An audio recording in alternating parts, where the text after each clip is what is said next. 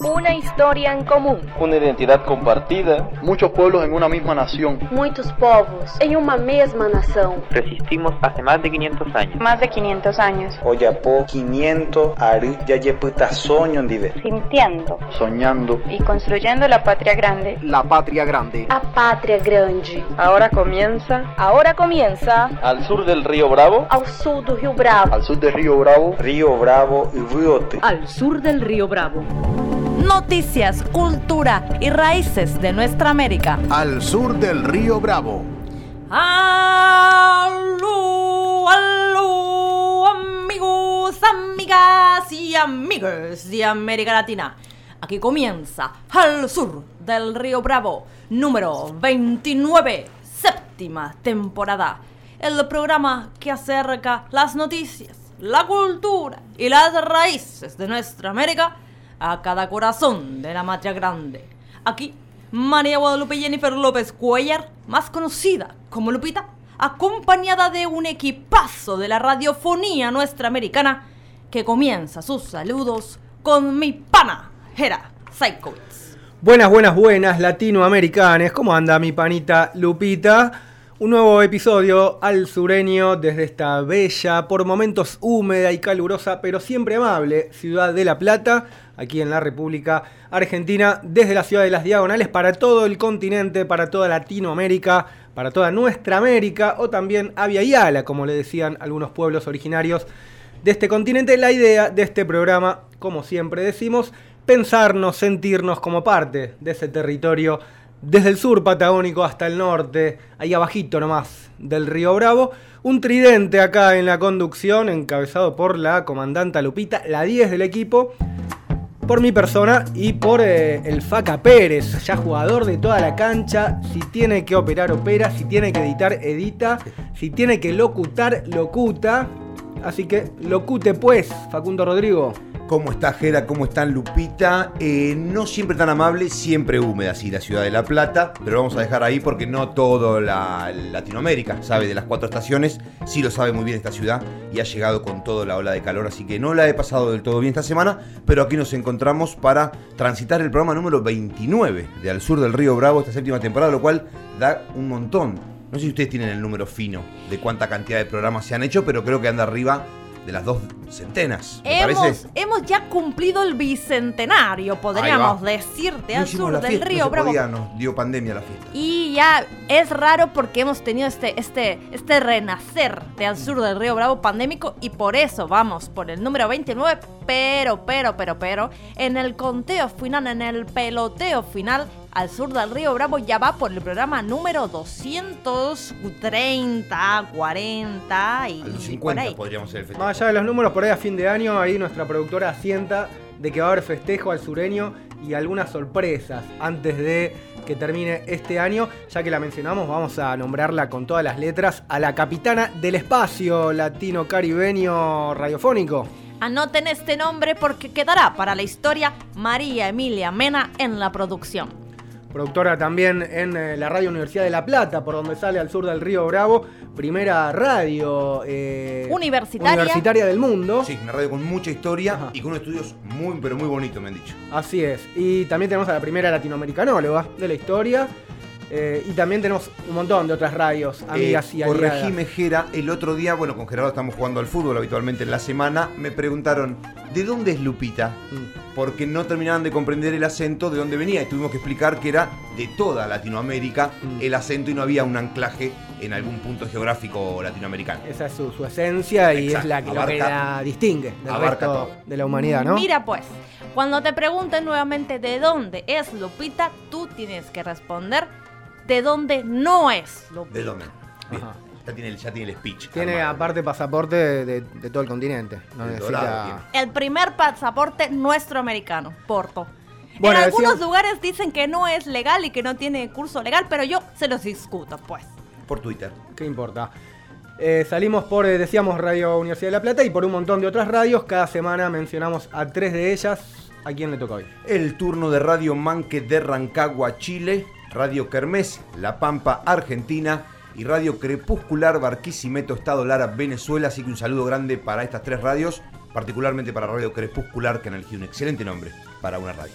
Así es, tenemos también las columnas habituales ¿no? de rescate histórico con la CAMI que nos va a llevar a una celebración muy importante en eh, distintos distintas regiones de nuestra América y también las mariposas de nuestra América, hoy desde tierra colombiana. Así es, porque como buena mariposa, la Diana Carolina Alfonso es migrante, así que se ha vuelto a sus tierras por un ratito nomás y nos trae su columna desde Colombia. Así es, mientras se come ahí una comida familiar, ¿no? Mientras está ahí disfrutando del ruido de los sonidos de los pajaritos fruta en el hace, llano mucha colombiano. fruta, mucha, ¿no? Esa Ajá. cosa que abunda en Colombia. Está bien. Dianita también se hace cargo de las redes sociales, da la batalla 2.0. Nos pueden buscar al sur del Río Bravo, tanto en Instagram como en Facebook, como en Spotify, que también ahí están todos los episodios y demás es yerbas. Yo Las creo que ¿Para dónde nos encuentran en las redes sociales? Sí, yo dije el al sur del Río Bravo porque. Entero, entran tanto el guion yo bajo. creo que hoy en día ya ponen al sur del Río Bravo y nos encuentran, ¿no, Lupita? Desterramos el guion bajo. si se quieren poner así específicas al dedillo, pues ponen al sur del Río Bravo guion bajo radio y nos encuentran en Instagram. Comenzamos a viajar, comenzamos a recorrer los rincones, los destinos de nuestra querida Avia Yala.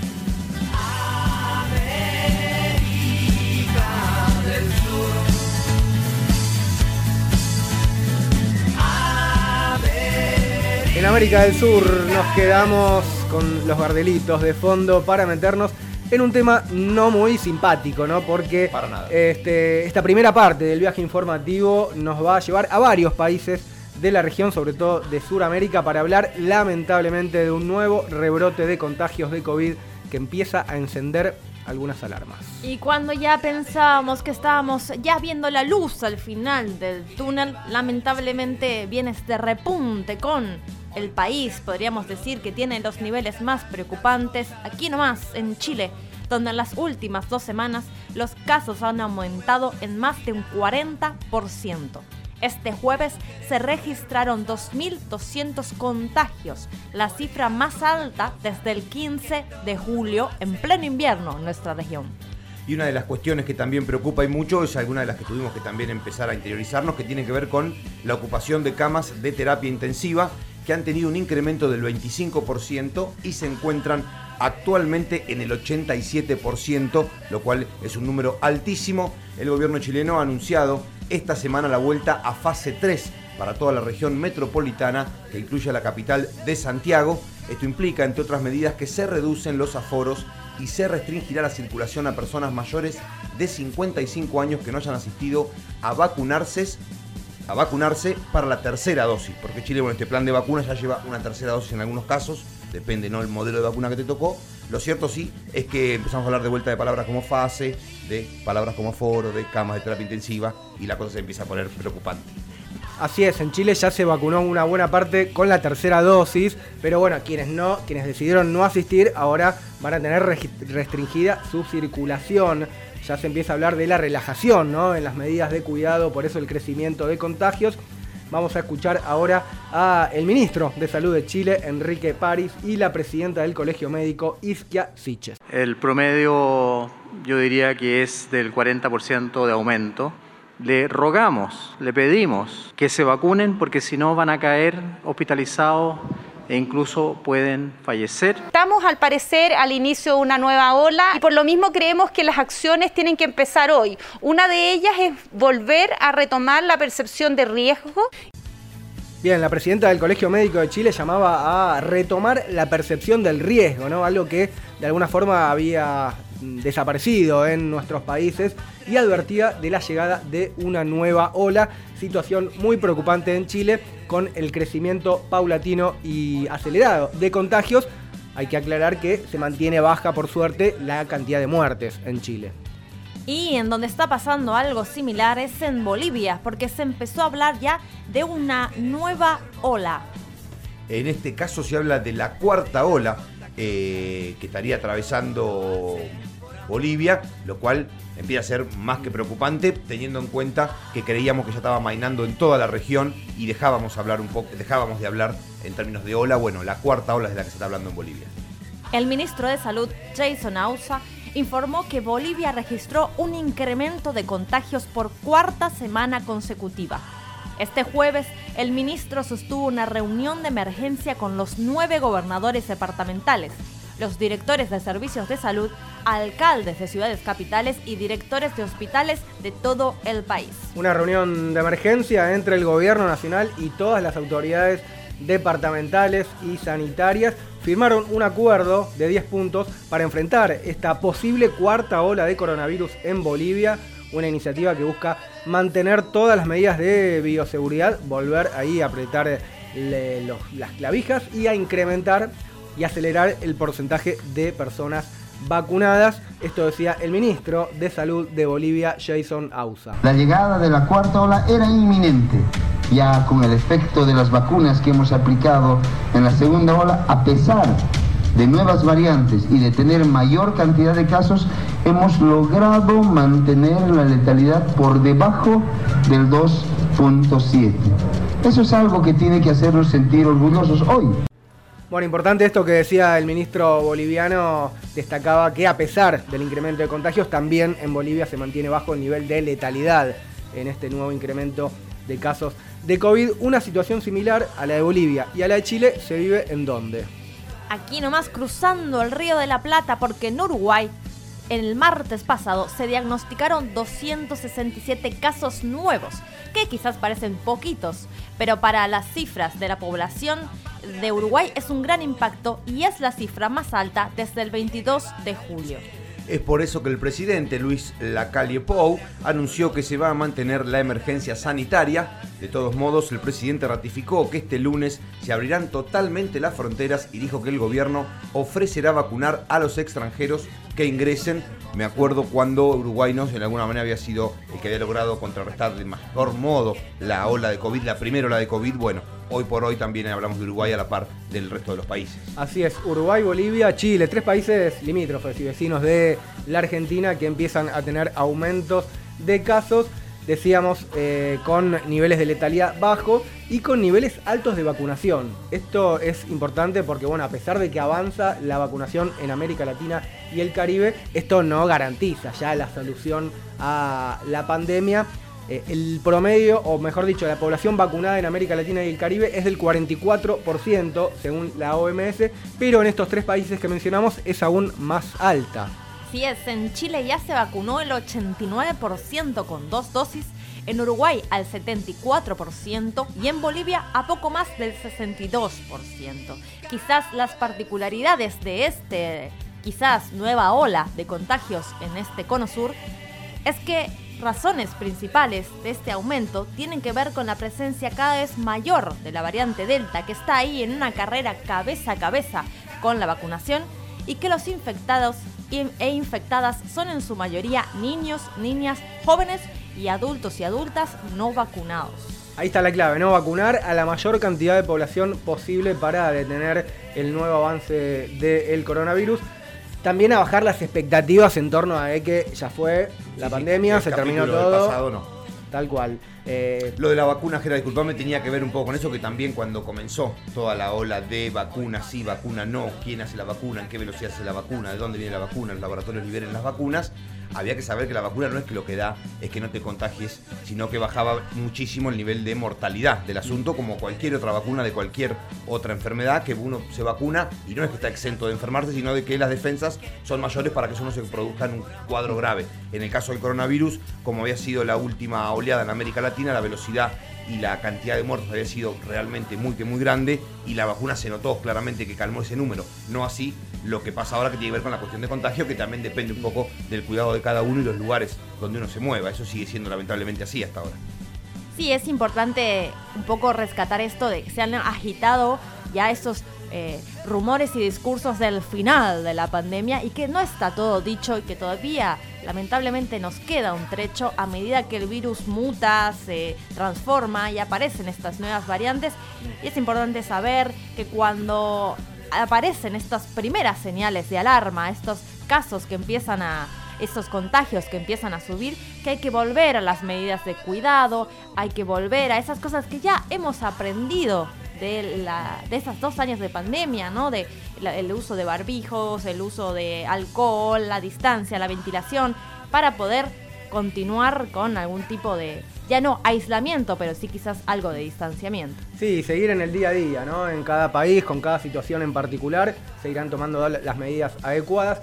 En este país, por suerte, todavía venimos más tranqui, pero eso no indica que ya fue todo. Así que bueno, no es para alarmarnos de más, hay que tener en cuenta esto, es bajo todavía el nivel de letalidad, la cantidad de muertes se mantiene baja, gracias, como decía el FACA, a la vacunación. Importante que se vacune la mayor cantidad de personas posible, que llevemos a las niñas y a los niños a vacunarnos y a no relajarnos, a no bajar la guardia.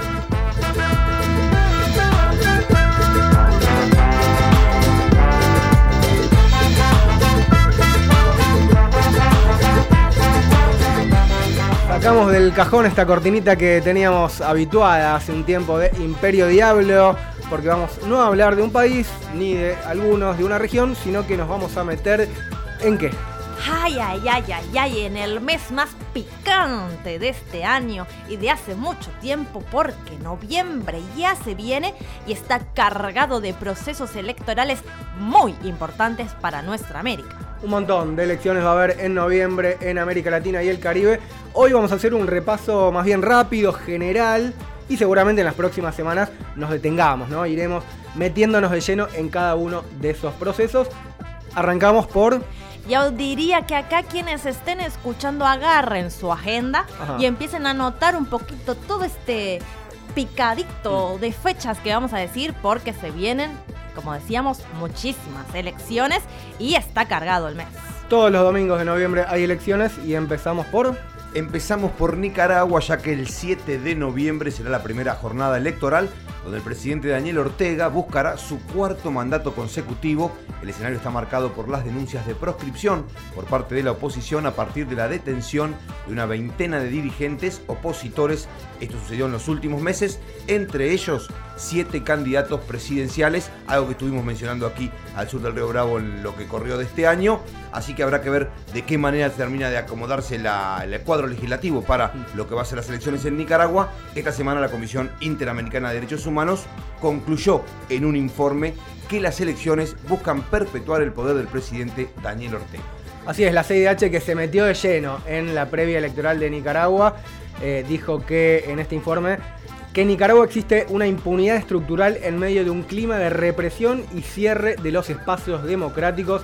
Durísimo el informe de la CIDH contra el gobierno nicaragüense. Desde Nicaragua se denuncia injerencia de la OEA, a donde pertenece la CIDH. Pero bueno, complejísimo el panorama en Nicaragua, lo veníamos reseñando hace un tiempito cuando estuvo ahí medio picante la cosa. Polarizado totalmente. La semana que viene nos meteremos más de lleno en lo que se viene el primer proceso electoral de noviembre en Nicaragua y la semana siguiente. Y después de poner la boleta en Nicaragua nos tomamos un avión y nos venimos para la Argentina porque el domingo 14 de noviembre será el turno de las elecciones legislativas en Argentina. Así, una evaluación para el gobierno de Alberto Fernández que tuvo un fuerte traspié en las primarias abiertas, simultáneas y obligatorias del mes de agosto tuvo un muy mal desempeño y viene haciendo intentos para revertir o por lo menos remontar esta situación de cara a las elecciones reales, ¿no? la que van a ser el 14 de noviembre, donde se va a elegir a buena parte de las y los congresistas. Sí, poco clima para el momento, faltan 15 días, igual imagino que ahora se acelera un poquito más. Aquí en Argentina, nosotros que transitamos estas calles, hay poco clima de elección para lo que significa, sobre todo teniendo en cuenta, como mencionábamos, lo que pasó en las primarias abiertas, obligatorias y simultáneas, pero habrá que ver de qué manera se desarrollan las elecciones del 14, que van a marcar de alguna manera si la derecha en Argentina vuelve a consolidarse como opción posible para el 23 o si todavía tiene margen en frente de todos para contrarrestar eso en los años que quedan. Y allí nomás nos ponemos bien el barbijo y nos vamos para Chile porque una semana después será el turno de las tan esperadas presidenciales en el país andino, donde todo parece indicar que quienes pasarán al balotaje serán el candidato de la izquierda, Gabriel Boric, y el de la ultraderecha, José Antonio Cast. Cada vez más afianzado el pinochetista Cast como posible segundo lugar para llegar al balotaje. Pareciera ser que nadie, ningún candidato ni candidata va a ganar en primera vuelta, no va a llegar a la mitad de los votos, seguro, así que va a haber balotas. El tema va a ser cuáles sean los resultados y cuánta sea la participación también el 21 de noviembre. Quizás las elecciones más importantes que tengamos en noviembre para nuestra América, nos vamos a detener más adelante en Chile. Pero ese mismo día, el 21 de noviembre, va a haber otro proceso electoral fundamental para nuestra América, sobre todo por dónde es, y es en Venezuela. Ahí sí nos vamos a detener un poquito más hoy, porque empezó la campaña para las elecciones regionales de noviembre. Exactamente, son regionales y se elegirán a los 23 gobernadores, además de 335 alcaldes y otros cargos locales. Estos comicios marcarán el regreso de los sectores opositores al terreno democrático. Recordemos que venimos de una seguidilla en Venezuela donde había un supuesto presidente por Twitter que era el que quería broquelar esa oposición, que hoy ha dado pie para que estas elecciones se lleven adelante. La derecha venezolana, incluido el sector más radical, referenciado justamente en quien mencionábamos, decidió presentarse después de muchos años de no participar en elecciones y de haber apostado a distintas estrategias para derrocar por la fuerza al gobierno de Nicolás Maduro. Y esto se relaciona con otro dato novedoso eh, que está por pasar en estas elecciones venezolanas, y es que llegó al país una misión de la Unión Europea que participará observando las elecciones venezolanas, cuestión que no pasaba desde hacía 15 años. Así es, una misión de la Unión Europea, toda la oposición o casi toda participando nuevamente en elecciones, un escenario novedoso para lo que viene siendo los últimos años convulsionados en Venezuela. Por eso vamos a viajar hacia la República Bolivariana de Venezuela para conocer más detalles de cómo fue el comienzo de la campaña y cómo viene la previa, ¿no? Para otra batalla importante entre el chavismo y la derecha venezolana. Nos envía su reporte desde Caracas, Denny Ramírez Reyes, periodista de la Radio del Sur. Denny Ramírez, reporte para Al Sur del Río Bravo.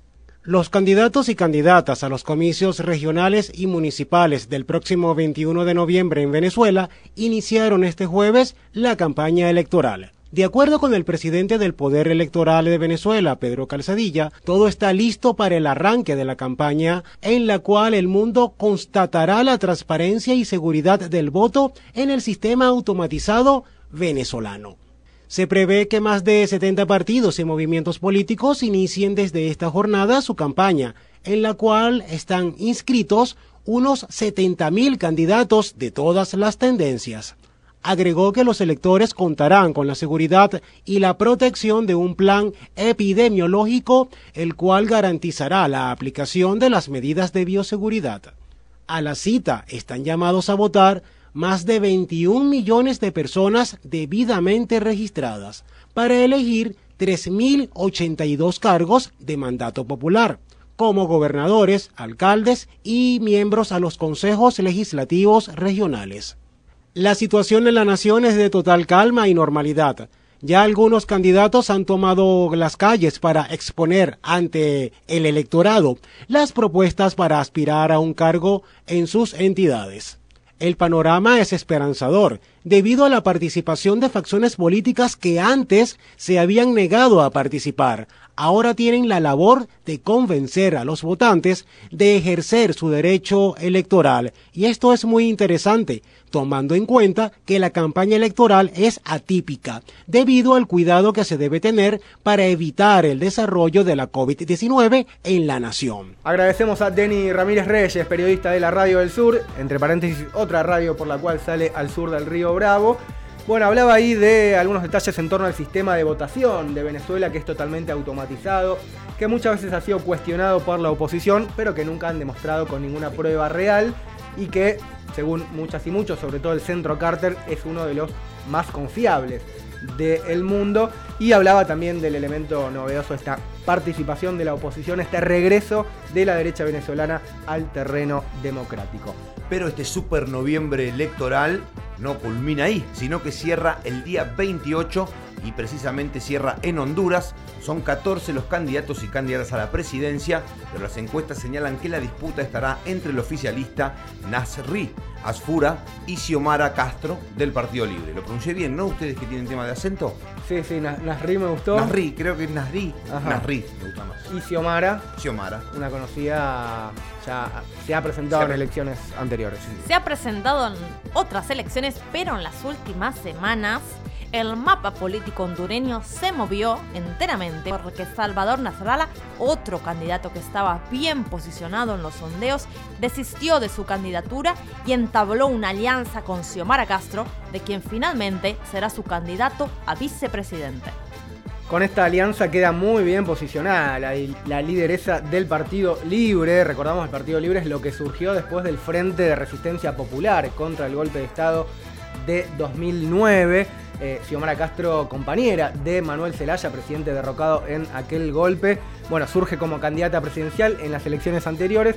Nasraya, un tipo más bien de centro, podremos decirlo. Bueno, ahora se forma esta alianza para derrocar a la derecha gobernante con muchas posibilidades de ponerle fin a estos 12 años de gobiernos represivos y neoliberales del 2009, el golpe en Honduras, me acordaba, estaba pensando cómo pasó el tiempo y cómo de alguna manera también empezó a marcar, ¿no? Que de alguna manera el imperio si quería volver a tomar estas tierras iba a hacerlo también a través de golpes militares, no solamente a través de las botas, a través de los votos, sino también a través de las botas. Lo de Celaya fue como lo primero, lo que, el primer recuerdo que yo tengo de los ciclos progresistas acá en América Latina. Sí, el primer golpe de Estado triunfante en este siglo en América Latina a la vieja ulzanza, ¿no? Con los militares secuestrando a Mel Celaya y llevándoselo en pijama de su casa, así que una imagen que nos eh, retrotrajo a otras épocas. Bueno, 12 años pasaron, 12 años de gobiernos de derecha neoliberales y ahora se abre una luz de esperanza en Honduras con Xiomara Castro. Veremos qué pasa, falta todavía un mes para las elecciones en Honduras, pero otro de los procesos electorales que abre una ventana de expectativas para nuestra región. Ojalá sea el cierre de oro, el broche de oro de este ciclo electoral que se abre ya en una semana más. Pero antes, antes, antes de que empiece el ciclo electoral, tenemos un, ritual, un festejo que atraviesa nuestra América.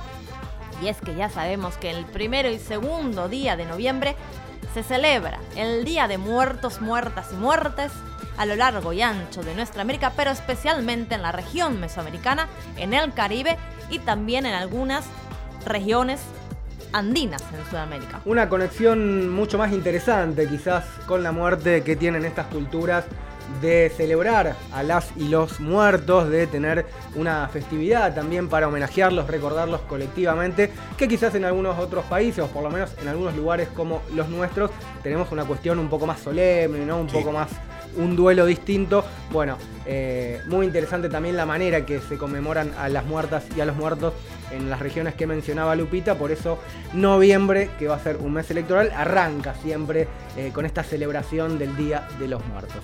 Sin duda, y no sé qué opinarán ustedes si esto contra quizás de nuestra propia política adentro del sur del Río Bravo, pero muy buena la película de Disney sobre el Día de Muertos que se llama Coco, si yo mal no recuerdo. Si no la vieron, miren, la vi con mis sobrinos.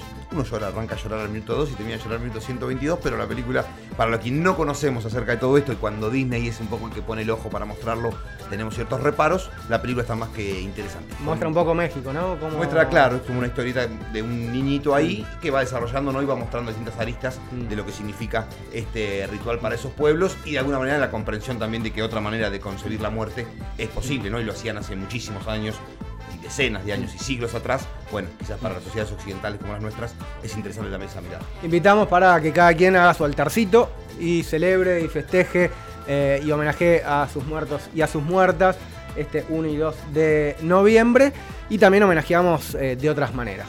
Así es, y si quieren saber un poquito más, además de ver aquí la sugerencia audiovisual del FACA, se pueden quedar escuchando el programa porque la columna de historia hoy se meterá de lleno en esta celebración y es una buena excusa para conectarnos con nuestros ancestros, nuestras ancestras, con un poco de memoria, con un poco de celebración y dejar el tabaquito, la comida y hacer un altarcito, como decía Jera, y un poco honrar esas memorias que nos nutren.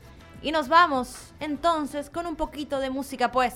Nos vamos con Lila Downs y Viene la muerte echando rasero.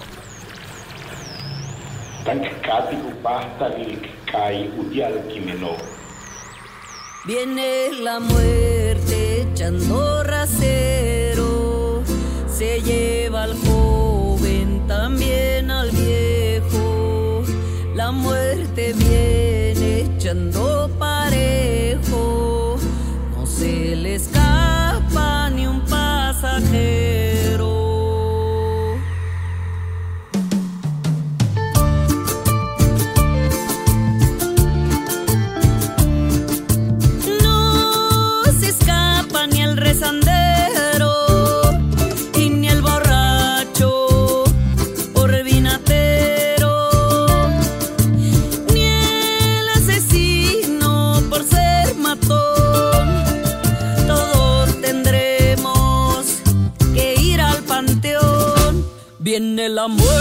echando rasero, se lleva al joven, también al viejo. La muerte viene echando parejo, no se le escapa ni un pasajero. Mueren obispos, mueren profetas, mueren vicarios y confesores. Ya no los curan ni los doctores, ya no les valen las ampolletas. Mueren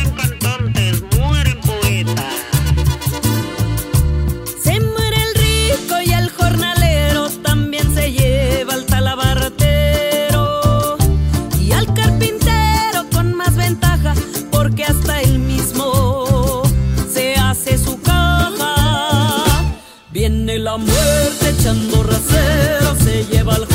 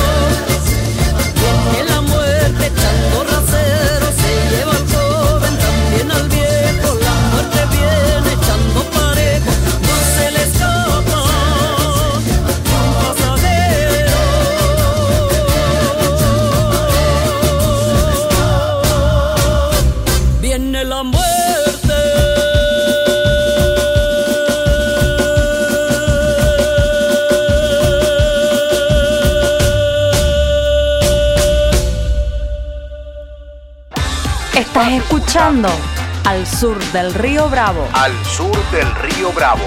Continuamos, segundo bloque de Al Sur del Río Bravo y llega el momento de la creación, hoy más que nunca, creación por lo que se comenta en los pasillos de esta radio. Creación e incluso me animo a arriesgar transgresión. Me parece que tenemos para el día de Un hoy. nuevo neologismo. Transgresión. Transgresión. Queda rara la conjugación, pero. Transgresión con acción. Eh, claro, algo por ahí. algo por Llega su momento, llega la 10 del equipo, llega la comandante del poliamor latino-caribeño. María. Guadalupe. Jennifer. López Cuellar. Todo el mundo la conoce como. Lupita, Lupita, ay, Lupita, Lupe, Lupe, Lupe, Lupe, Lupe, ay, Lupita. Ay, ay, ay, ay, ay, estoy eléctricamente inspirada para la transgresión. Ya, Gustó esa. Y sí, es, es poco difícil de decir, Sí. pero siento que, que dan el clavo con lo que estoy sintiendo en este momento. Así es, no es indignación, no es creación, sino que es transgresión. ¿Y por qué? Ay, es que estoy surfeando la ola de lo que decíamos hoy más temprano sobre este mes electoral que se abre. Y díganme si un momento electoral no es esta etapa que permite mucha discusión, que, que, que hay como movilidad política, debates. Se que, presta, que se habi- presta. Ay, estoy, pero... Aparte, nosotros no somos latinoamericanólogos y tenemos más o menos algunos procesos que seguimos más de cerca u otros, pero el caso de Lupita, que tiene que abarcar todo el continente este mes de noviembre, debe ser una cosa ir y vuelta para arriba y para abajo. Claro, usted vota en todos lados, ¿no? Aparte, tiene que ir. Yo ya me hice mi pequeño, mi, mi bolsa con, con mi, mi mudita de ropa y ya estoy para andar de aquí para allá, de aquí a Cuyá, por todas Claro. las regiones, con mi pasaporte, como decíamos hoy, para ir a votar a todos lugares. Yo me hice la agenda, realmente ya tengo todos los tickets de avión y voy a estar de aquí. Se me complica un poquito el 21 de noviembre, Ajá. que tengo que estar temprano en Chile y en en Venezuela a la Venezuela. tarde, pero ya estoy organizada porque, ay, ay, ay, cuando vienen estos momentos así electorales, estas bombas, me agarra lo radical, Lo radical. lo radical. Esto que...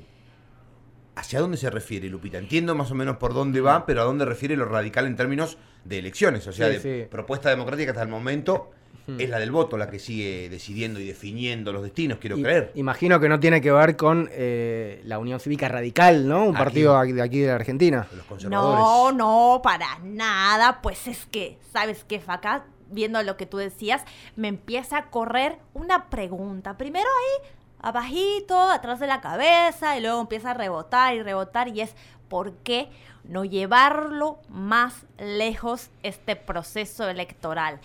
Y cuando digo llevarlo más lejos, digo de ir al fondo, de aprovechar la coyuntura, de llevar las contradicciones más y más lejos. Y digo, ¿por qué no elegimos las elecciones?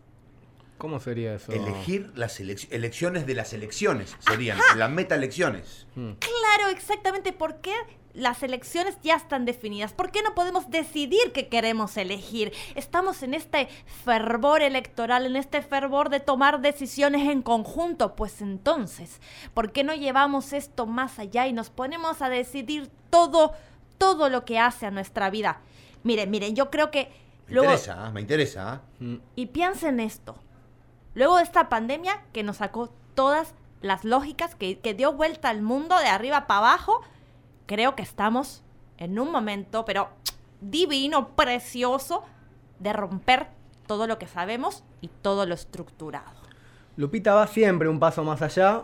En este caso nos propone elegir qué vamos a elegir. O sea, no solamente votar, no solamente hacer el acto de ir y meter un sobre en una urna o como sea en cada país, sino elegir qué vamos a elegir. ¿Qué, como qué podría ser, por ejemplo? Así es, díganme si no hay acto más soberano que elegir las propias elecciones.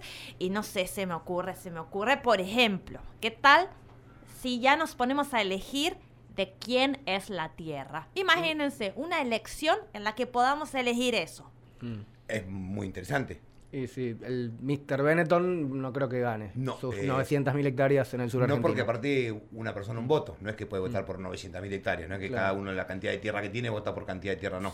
Sí me hace acordar esto a es unos debates ciertos de democracia representativa versus democracia participativa, lo cual esto se me hace que se me asemeja Va más por ahí. a ese lado de la participación, onda, ¿y de quién es la tierra? Bueno, volvamos a elegirlo. Hmm, ¿En qué sí. momento la división la dejó así para todos? Un debate que en un momento estuvo bastante más presente en la región, pero Sí. que en los últimos años con la reacción conservadora quedó un poco de lado y, nos Todo es un habituamos. balotaje, la gran vida es un gran balotaje. Así y yo, es más, te diría, democracia transgresiva, ya pues te digo aquí retomando lo que decías, porque, por ejemplo, hace un ratico nomás, Jera hablaba de América Latina, nuestra América, Aviala. Bueno, ¿qué tal?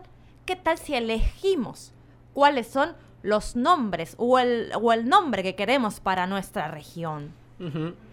¿Qué, qué más se le ocurre a usted, Porque Facundo América Rodrigo? tiene que ver con eh, Américo Vespucio, ¿no? Eso Ajá. sigue siendo así. No, la historia todavía no ha encontrado otra versión para por qué nos llamamos América. Así es, pero bueno, hay distintas formas de decirle. Los Estaría bueno originarios tenían otra, ¿no? Porque Américo Sí, Vespucio Aviala, nos- decíamos. Aviala.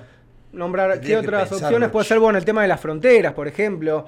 Eh, ¿Por qué elegimos cuáles deberían ser o, por, o quizás cuáles deberían no ser? Quizás borrar las fronteras. Me encanta. Podría ser un tema Bueno, a elegir. hermoso eso, Jipón hermoso, eso Me me gusta. Bor- borraremos las fronteras de nuestra. América. Me Me gusta. Imagínate la boleta. ¿no? La boleta ahí, un mapita en blanco y dice, ¿usted está de acuerdo que se bo- borren todas las fronteras de nuestra región? Que además ahí ya podemos poner el nombre que se eligió en la Bien. elección anterior. Ajá. Sí, no. Imagínense, imagínense. Ya podemos ponernos a debatir qué cosas queremos Mm. elegir y Y, y oigan, oigan, yo sé, yo sé, porque me están mirando con esa carita, que me van a decir, Lupita, no todas las elecciones son lo mismo. Y ya sé que estamos frente a estas elecciones electorales y que no da lo mismo y que no todo es igual. Pero qué ganas, qué ganas de aprovechar estos impulsos electorales y de una vez por todas dar vueltas las urnas 180 grados.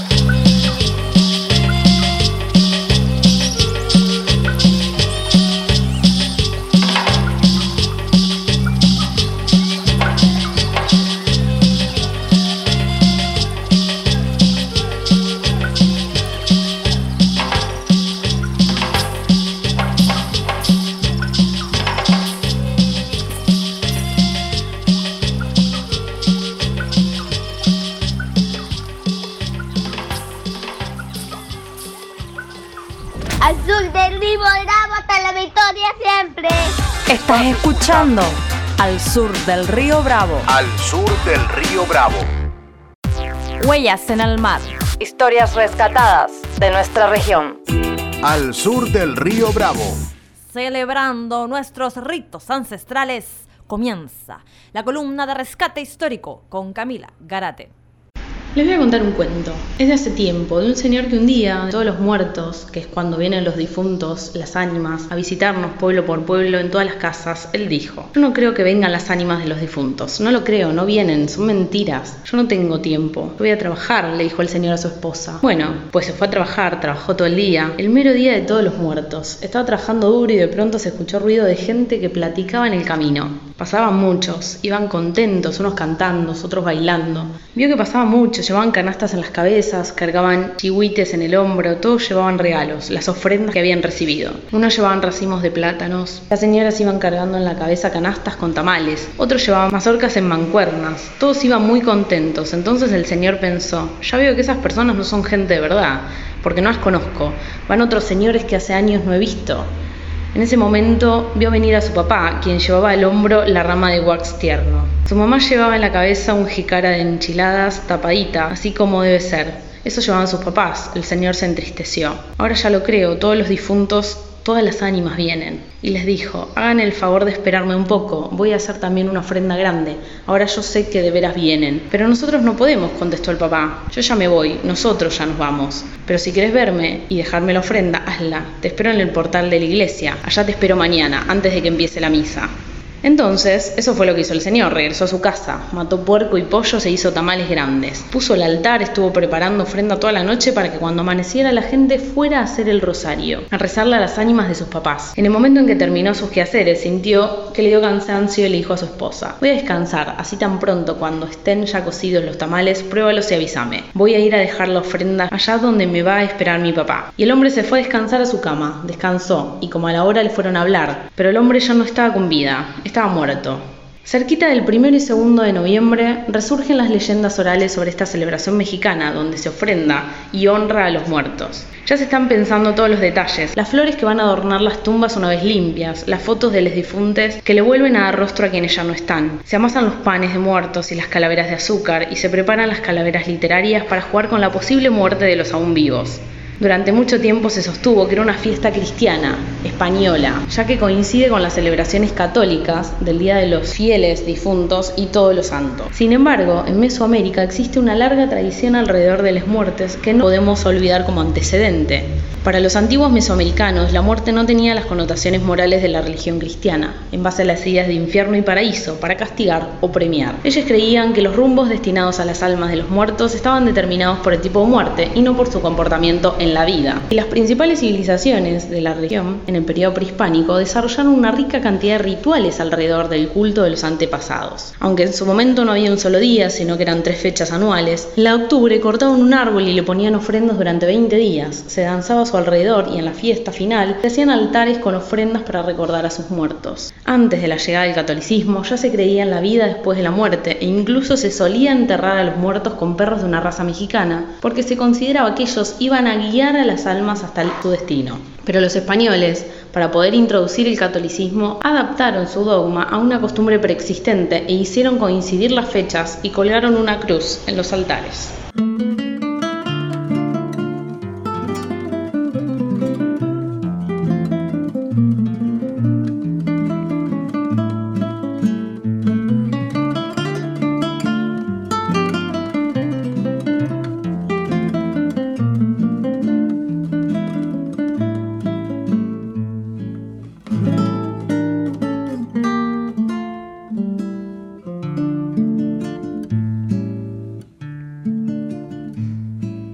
No sé qué tienen las flores, llorona, las flores de un campo santo.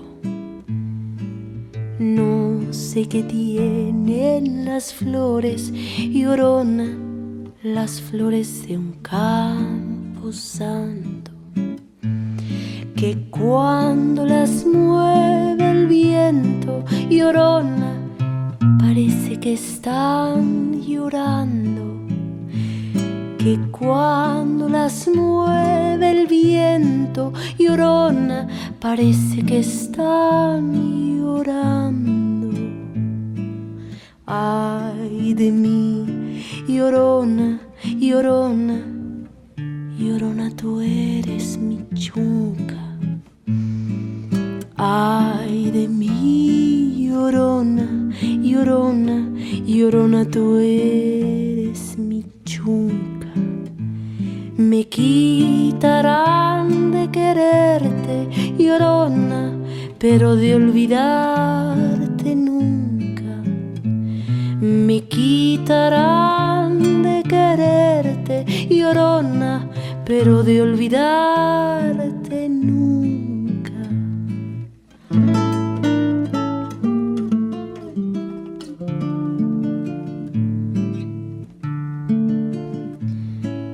A un santo Cristo de fierro, llorona, mis penas le conté yo. A un santo Cristo de fierro, llorona, mis penas le conté yo. ¿Cuáles no serían mis penas, llorona, que el santo Cristo lloró? ¿Y cuáles no serían mis penas, llorona, que el santo Cristo lloró? Ay de mí, llorona, llorona, llorona de un campo lirio. Ay de mí, llorona, llorona, llorona de un campo lirio. El que no sabe de amores, llorona, no sabe lo que es martirio. El que no sabe de amores, llorona, no sabe lo que es martirio.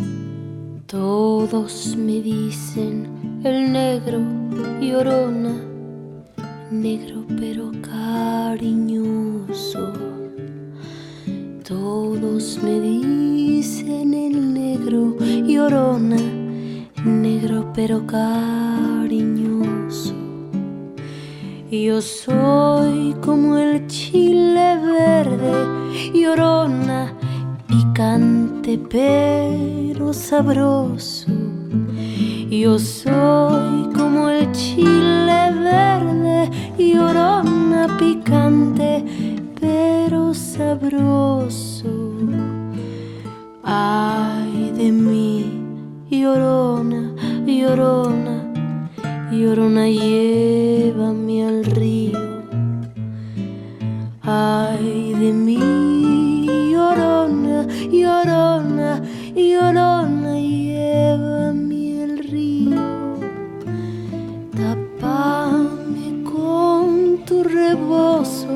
choro.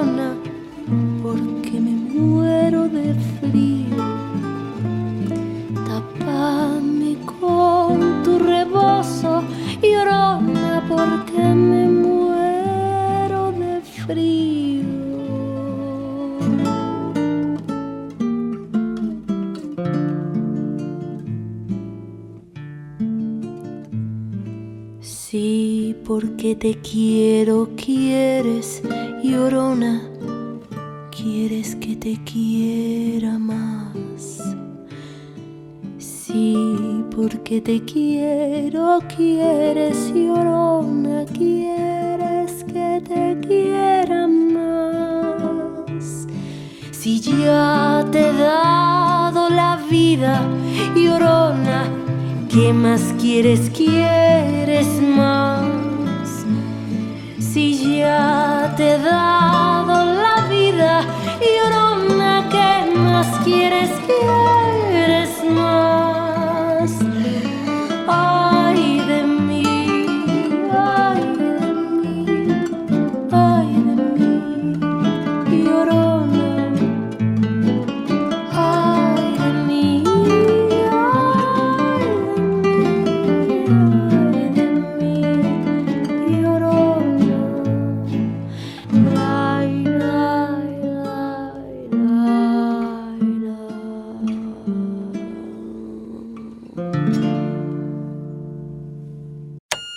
Estamos enfrentando una triple dominación, como le llamamos nosotros siempre, que es el capitalismo, el patriarcado y el racismo. Nosotras las mujeres llevamos esa triple lucha y quisiéramos que también los hombres la llevaran, ¿verdad? Para ir desmontando todas las formas de opresión.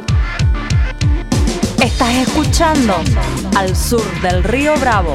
Al sur del río Bravo. Mariposas de nuestra América. Géneros. Al sur del Río Bravo. Al sur del río Bravo. Desarmando todas las lógicas ocultas del patriarcado con Diana Carolina Alfonso. Comienza la columna de géneros. Hola, hola, al sureñes. Reciban un cordial abrazo desde la capital del llano colombiano, Villavicencio. Por acá, la mariposa les quiere compartir algunas cuestiones referidas a la paternidad ausente, sobre todo por un informe que ha salido hace poco tiempo en la BBC. Les voy a contar lo siguiente. Un estudio realizado por el Instituto Nacional de Estadística y Geografía, INEGI, en México reveló que por lo menos cerca del 40% de los hogares carece de padre cabeza de familia. Los datos confirman los resultados de un estudio publicado por allá en el 2009 que indicaba que la última década se ha registrado un aumento de los hogares donde no hay una figura paterna. Miren, desde 1995 el 31% de los hogares no tenía padre, mientras que en el 2009 la cifra aumentó al 41%, es decir, que en menos de dos décadas eh, se subió de un 31 a un 41% de estadística en el padre ausentismo de los hogares. Esta es una tendencia que también se observa en otros países latinoamericanos, según lo ha dicho una investigación de la CEPAL, publicada ya hace dos años. Según la CEPAL, abro comillas, en la última década aumentó en la mayoría de los países de la región la proporción de menores de 15 años que residen en hogares encabezados por madres. Según el organismo de la ONU, abro comillas otra vez, el porcentaje de niñas menores de 14 años que vive con una jefa de hogar en áreas urbanas creció pues abrumadoramente desde el 94 hasta el 2005. En Argentina, por ejemplo, vean esto, el porcentaje de menores de 14 años en esta situación pasó del 18% al 26%. En El Salvador también hubo un importante incremento. El porcentaje creció del 25 al 34%. Algunos tecnócratas aducen el alza abandónica a un supuesto cambio de modelo en la familia. En el caso de México, dicen estos tecnócratas, son varias las causas de la gran cantidad de hogares sin padre, principalmente la migración y la, entre comillas, aceptación por la sociedad de nuevos modelos de familia. Más bien uno diría la aceptación del lugar abandónico. La migración indocumentada a Estados Unidos es una de las razones principales de la ausencia de los padres en las zonas rurales, según afirma este estudio. En las ciudades ha disminuido mucho el rechazo a las mujeres que quedan solas a cargo de sus familias, algo difícil de pensar hace algunas décadas. No, esto es un modelo. ¿Realmente es un modelo o es una compulsión? Vuelvo a abrir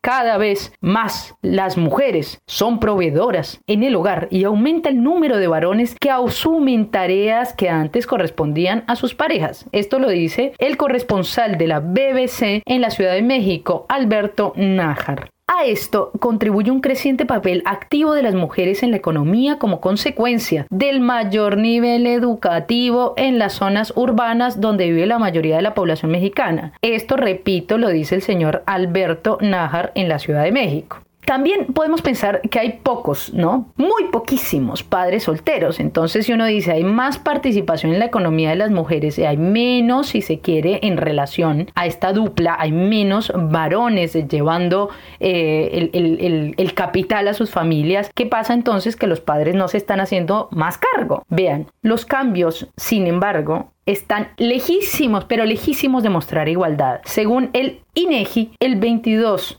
de los 26 millones de hogares en México son encabezados por mujeres, una cifra que contrasta con la cantidad de familias conformadas solamente por padres e hijes. El mismo estudio reveló que solo dos de cada 100, dos de cada 100 hogares en México son habitados solo por el padre con sus hijos. En cambio, en cambio, en los hogares donde habita el padre, en el 95% está también su compañera y sus hijos. El 76% de estas parejas está casada y el 22% viven en unión libre. UNE no puede, sin embargo, pensar que eso va a implicar una responsabilidad económica o afectiva por parte del padre presente. Esas cosas no se pueden presuponer, esto lo digo yo, al margen de la investigación. Continúo, sin embargo, con lo que dice el periodista Nájar de la BBC. Abro comillas, vean ustedes. La mayoría de los padres mexicanos tienen entre 30 y 44 años de edad, un porcentaje que contrasta con el aumento en el número de adolescentes que son madres solteras en el país. Cierro comillas, esto dijo el señor Nájar de la BBC. En la alsureña columna de géneros, quisiéramos problematizar seriamente lo siguiente.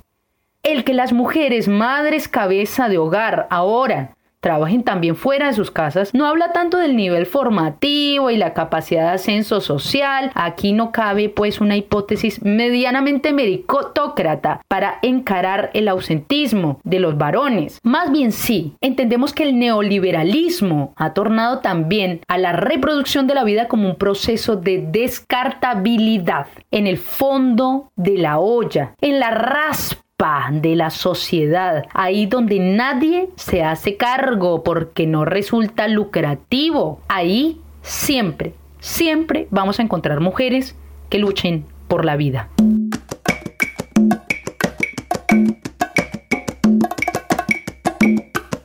Yo quiero que a mí me quieran. Yo quiero tener un nombre. Yo quiero que a mí me cuiden si me enfermo o estoy triste, porque yo quiero crecer.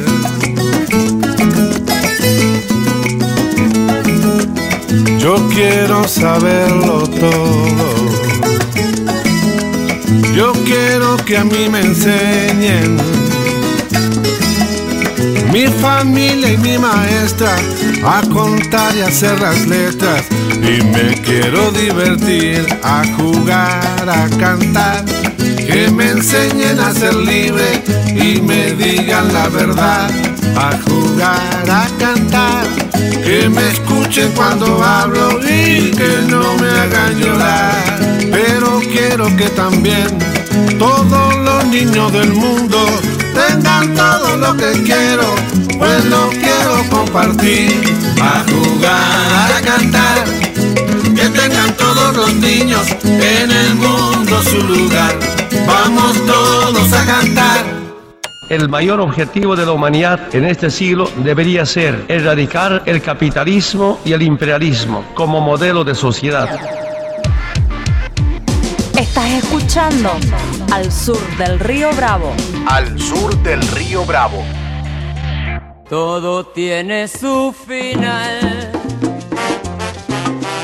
Nada dura para siempre. Todo, todo, todo tiene su final. Se va un nuevo episodio de Al Sur del Río Bravo. Como siempre nos vamos despidiendo, tratando de ponerle onda, tratando de bailar y tratando de cantar y de celebrar. En este caso, en esta semana, a nuestros muertos, a nuestras muertas y a, sobre todo en esta época muy particular ¿no? de la pandemia que nos trajo mucho dolor en ese sentido. Así que bueno, cada quien en donde esté celebrará, conmemorará y homenajeará a sus muertos y a sus muertas, hacemos una breve mención a uno de ellos que está cumpliendo años o estaría cumpliendo años por estos días, es Diego Armando Maradona. Sin duda porque se estrenó la serie, imagino que también esa rompe las fronteras, porque es una serie que se va a ver en todo el planeta Tierra, no solo en Latinoamérica. Vi pocos capítulos, pero sí interesante el tratamiento que hacen sobre el contexto de la dictadura militar y el Mundial Ajá. 78, que para verlo en una plataforma de envergadura mundial, es interesante decir cómo se utilizó el fútbol como mecanismo de eh, bomba de humo, vamos a decirlo de alguna manera, para mostrar que había una cosa y en realidad en lo subterráneo lo que estaba pasando era completamente contrario. Las escenas son bastante fuertes en el caso puntual de la tortura y la desaparición de personas. Interesante y como siempre Maradona polémico, ¿no? Y va a haber mil versiones acerca de qué hizo Maradona en este momento si pasó. Los diálogos tampoco se puede saber si existieron o no, son más bien una apreciación de la realidad y de lo que se contó. Lo cierto es que la serie de Maradona está en el aire y hablando de esto acerca del Día de Muertos, interesante también rescatar a los muertos con alegría y con festejo y no quedarnos siempre en la solemne de la tristeza y el dolor y el bajón que agarra por la ausencia, sino más bien recordar todo lo que fue la presencia de quien nos rodearon. Así es, y el Diego en su cumpleaños 61 sería eh, por estos días un tipo complejísimo en todas sus aristas, eh, un mito que nos dejó un montón de cosas, entre otras su espíritu latinoamericanista, demostrado sobre todo en la primera década de este siglo y aquel tren del alba hacia Mar del Plata junto a Chávez, Evo y otros y otras. Momento de recordar y celebrar a todos nuestros ancestros y ancestras y también un poco rescatar estos espíritus va- valientes y resistentes de nuestra América. Rescatamos quienes arman y desarman al sur del río Bravo la comandanta, la capitana del espacio radiofónico, María Emilia Mena, conocida como Meme o Meme. Exactamente, pronta ya a nuevo domicilio, por supuesto Camila Garate y Diana Carolina Alfonso. Esto fue un nuevo episodio de Al Sur del Río Bravo, un recorrido por las noticias, la cultura y las raíces de nuestra América. Pero en realidad, en realidad, en realidad. La posta. La posta a posta, como decimos acá. ¿Qué ha sido todo esto, Lupita? Esto no ha sido ni más ni menos que una excusa para construir una democracia transgresiva con nuestros muertos y nuestras vivas latino, caribeñamente. Una historia en común. Una identidad compartida. Muchos pueblos en una misma nación. Muitos povos em uma mesma nação. Resistimos hace más de 500 años. Más de 500 años. Oyapo 500 ari yayeputa soño dive. Sintiendo Soñando. y construyendo la patria grande. La patria grande. A pátria grande. Esto fue. Esto fue. Al sur del río Bravo. Ao sul do Rio Bravo. Al sur del río Bravo. Río Bravo y Riote. Al sur del río Bravo. Noticias, cultura y raíces de nuestra América. Al sur del río Bravo.